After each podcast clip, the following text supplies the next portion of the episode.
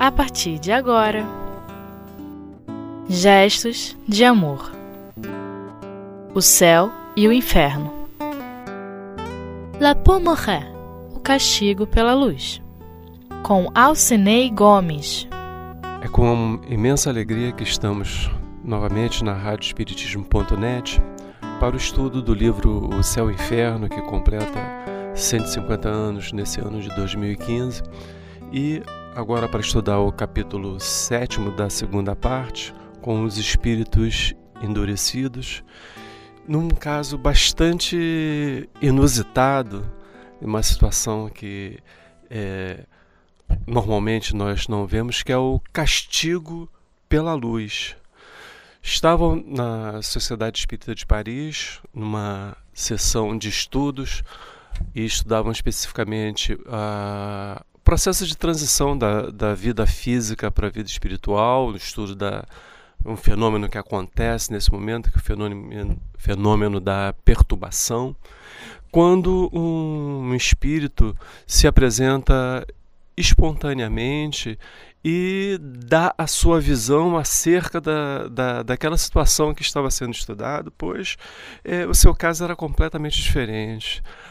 Falava-se que nesse momento o espírito lançado nas trevas, principalmente aqueles que é, têm contas a acertar com a lei de Deus, e ele fala que estão completamente enganados porque ele especificamente, ao invés de ser submetido à escuridão absoluta, a todo aquele processo que acontece na transição da vida física para a vida espiritual, muito pelo contrário, ele está plenamente lúcido, é, consciente da, da sua condição de sem um corpo físico, ou seja, tem a ciência de que está desencarnado, tem a ciência de que está no plano espiritual e, ao invés de aquele, é, aquela condição que normalmente se vê para aqueles que estão na condição de criminosos como ele,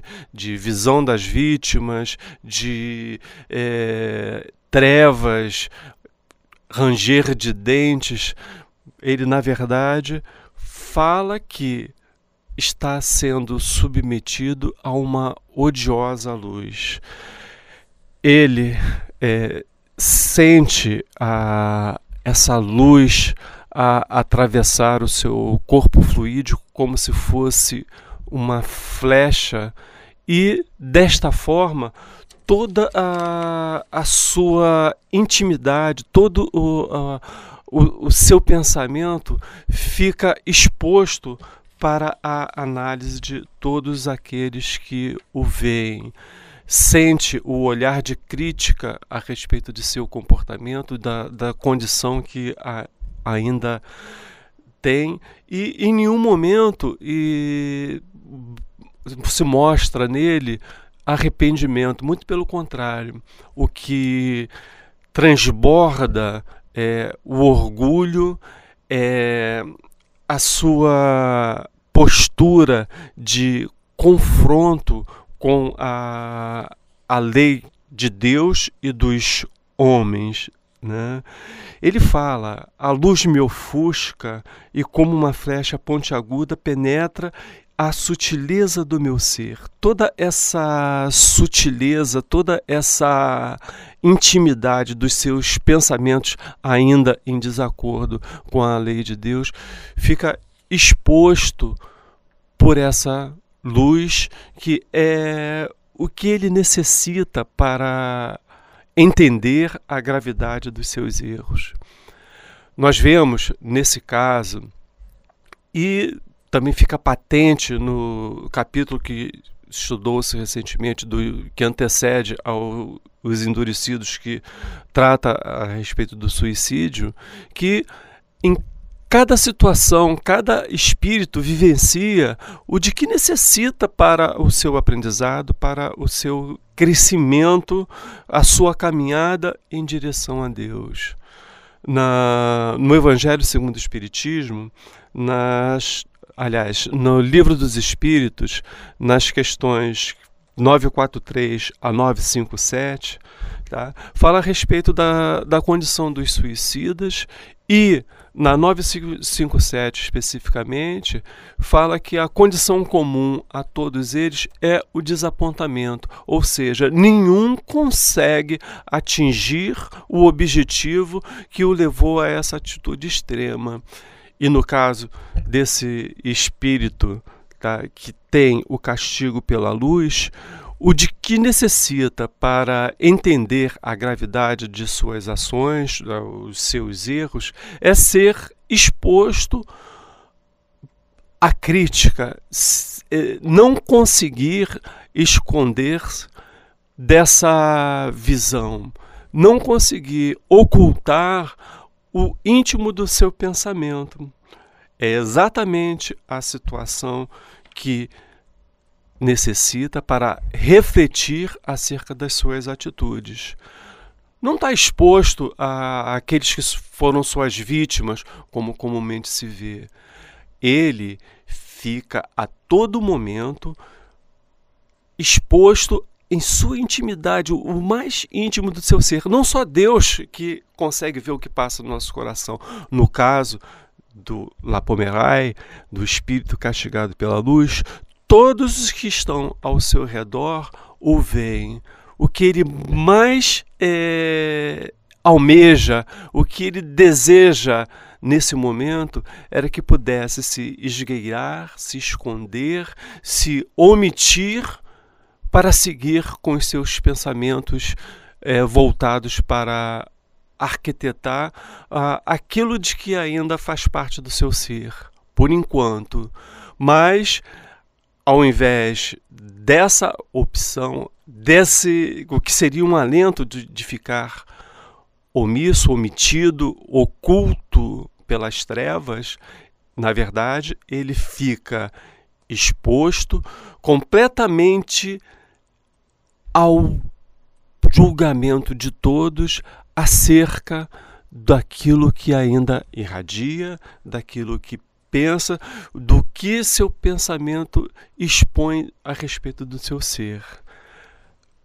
É a infinita bondade, sim, justiça, sim, e misericórdia de Deus, dando a oportunidade a esse espírito encaminhada para que ele mesmo faça a reflexão acerca das suas atitudes, entenda a enormidade, a gravidade das escolhas que fez no exercício do seu livre-arbítrio e assim consiga fazer a transformação moral necessária a cada um de nós, a todos nós, sem exceção, independente da posição que ocupemos dentro da escala espírita, todos nós vivenciamos exatamente o de que necessitamos para essa empreitada, para esse esforço de vencer aquele que é o responsável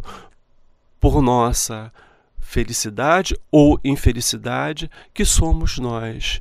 É a cada um segundo as suas obras, sempre e de acordo com as escolhas, o exercício do livre-arbítrio, vivenciamos essa oportunidade renovadora. Independente da persistência que fazemos na, em seguir determinado caminho, como Lapomerai fala. Não quero ser lamentado, não peço nada, não preciso do auxílio de ninguém, e saberei lutar contra essa odiosa luz. Está iludido em seu infinito orgulho e egoísmo, mas que Deus vê como um filho amado, querido, que precisa de atenção.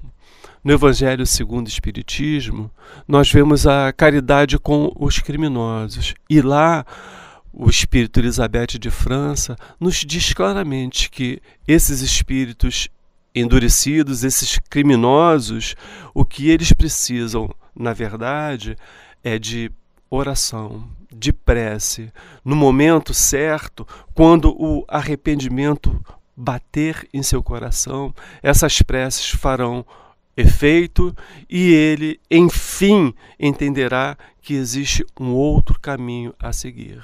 Vamos fazer uma pausa e, dentro de alguns instantes, voltaremos na reflexão a respeito do espírito Lapomerai, o castigo pela luz.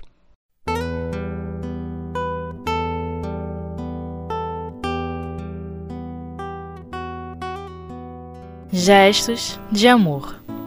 O céu e o inferno. Voltamos com o estudo do capítulo 7 da segunda parte do livro Céu e Inferno, onde Kardec enumera os espíritos endurecidos e o primeiro item de estudo, uh, o castigo pela luz. Anteriormente falamos a, a, acerca das colocações da, na manifestação espontânea desse espírito, que ele fala: a luz me ofusca e, como uma flecha pontiaguda, penetra a sutileza do meu ser. E finaliza a, a sua fala com: Não quero ser lamentado, não peço nada, não preciso do auxílio de ninguém e saberei lutar contra essa odiosa luz. Lamennais Erasto e Jean Renaud comentam acerca da situação desse espírito, comentam acerca dessa situação inusitada em que vemos um espírito que, ao invés de ser lançado nas trevas pela enormidade dos, dos crimes cometidos, ele é lançado à luz. Né?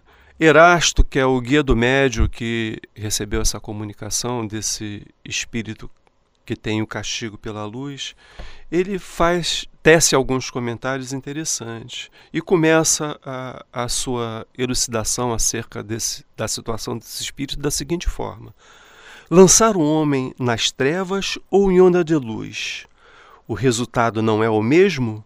Tanto em um como em outro caso, ele não vê nada do que o cerca e se habitu habituará ainda mais rapidamente à sombra que à triste claridade elétrica na qual ele pode estar imerso. Erasto nos mostra que eh, não faz diferença ser exposto a um caso ou a outro, porque a, o resultado final é o mesmo. E nós vemos eh, a infinita bondade, justiça e misericórdia de Deus se manifestando, dando a, exatamente o de que necessita. Como Erasto diz, que poderá se habituar mais rapidamente à sombra que à triste qualidade.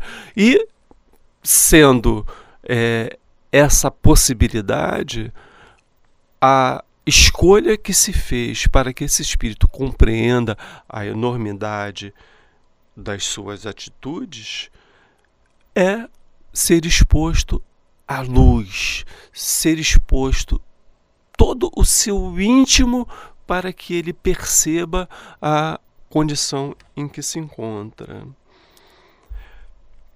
E continua Erasto: Compreendeis, meus filhos, a dor e o terror que devem atormentar aquele que, durante uma existência sinistra, sentia grande prazer em combinar, em maquinar os mais deploráveis crimes no fundo do seu ser. E agora, essa maquinação, essa coisa sinistra do fundo do seu ser, fica exposta, ele não consegue ocultar Daí fica compelido a refletir e a tentar modificar. E continua Erasto, daqui em diante, nenhum repouso, nenhum asilo para esse formidável criminoso. Cada mau pensamento, e Deus sabe se sua alma o manifesta, se revela por fora e por dentro como sob a ação de um choque elétrico superior. Né? E Erasto finaliza: Quanto tempo isso irá durar?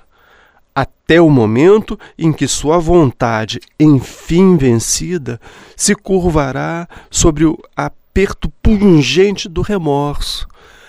Esse ensinamento de Erasto, a sua reflexão acerca da, dessa situação que vivencia esse espírito, está de acordo com as reflexões de Kardec quando da elaboração do Código Penal da Vida Futura, que está no capítulo 8 da primeira parte do Céu e Inferno. No artigo 5 segundo a edição CELD, diz o seguinte: a punição varia segundo a natureza e a gravidade da falta. A mesma falta pode assim dar lugar a expiações diferentes, segundo as circunstâncias atenuantes ou agravantes nas quais foi cometida. E essa variação da consequência das atitudes, nós vemos nesse caso explicitamente, pois o que comumente vemos como lançamento às trevas, La Pomerai, está exposto à luz. Né? Então, a natureza da falta e a necessidade do espírito para o seu progresso. No artigo 6, não há com relação à natureza, intensidade e à duração do castigo nenhuma regra absoluta e uniforme. A única lei geral é que toda falta recebe sua punição e toda boa ação sua recompensa segundo o seu valor. É nesse sentido que vemos aqui aplicada essa infinita bondade, justiça e misericórdia de Deus, dando a oportunidade desse espírito refletir e seguir. Né? Mais adiante, tá? no artigo oitavo, vemos a resposta a esse questionamento que Erasto faz na, no parágrafo final da sua comunicação, do seu esclarecimento, da sua orientação. Quanto tempo isso irá durar? No artigo 8, segundo a edição CELD do Código Penal da Vida Futura, diz: a duração do castigo está subordinada à melhora do espírito culpado. Nenhuma condenação por tempo determinado é pronunciada contra ele. O que Deus exige para colocar um fim aos sofrimentos é o arrependimento, a expiação e a reparação. Ou seja, em uma palavra, uma melhora séria, efetiva e um retorno sincero ao bem. Kardec, no início da, da apresentação desse espírito que aqui foi é, enumerado entre os espíritos endurecido, fala tá, que é, esse espírito está aqui colocado entre os endurecidos porque esteve muito tempo sem manifestar o mínimo de arrependimento.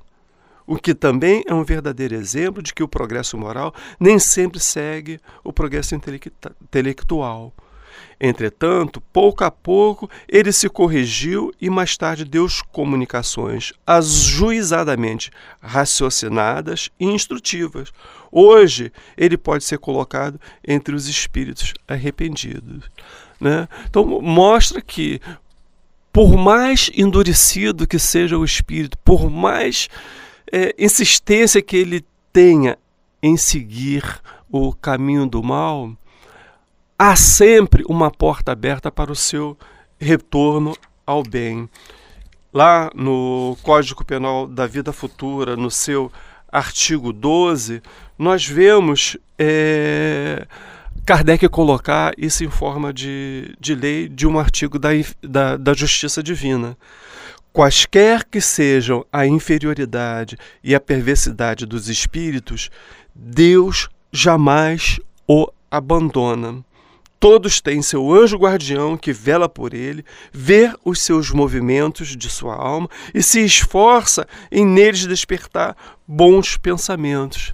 E esse esforço dos bons espíritos em fazer com que, mesmo os criminosos mais arrependidos, façam a reflexão acerca de suas atitudes, nós vemos patente na quando esse espírito foi compelido a se manifestar na Sociedade Espírita de Paris.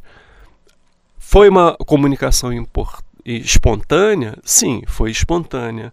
Mas quem sabe não tenha sido uma orientação sutil, uma indução ao raciocínio proposta por Lamennais, Erasto e Jean Renault para que esse espírito presenciasse uma reunião espírita séria, com objetivo voltado para o bem, para a caridade, para o progresso da humanidade.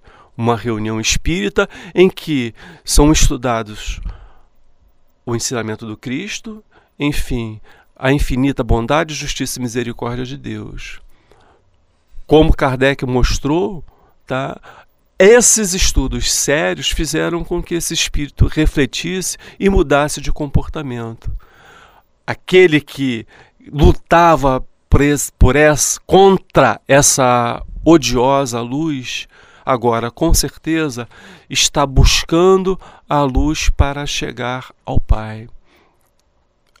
Assim, agradecemos a Kardec por tudo que nos trouxe da doutrina espírita e principalmente esse livro que nos traz esses exemplos que nos permite aferir a infinita bondade, justiça e misericórdia de Deus.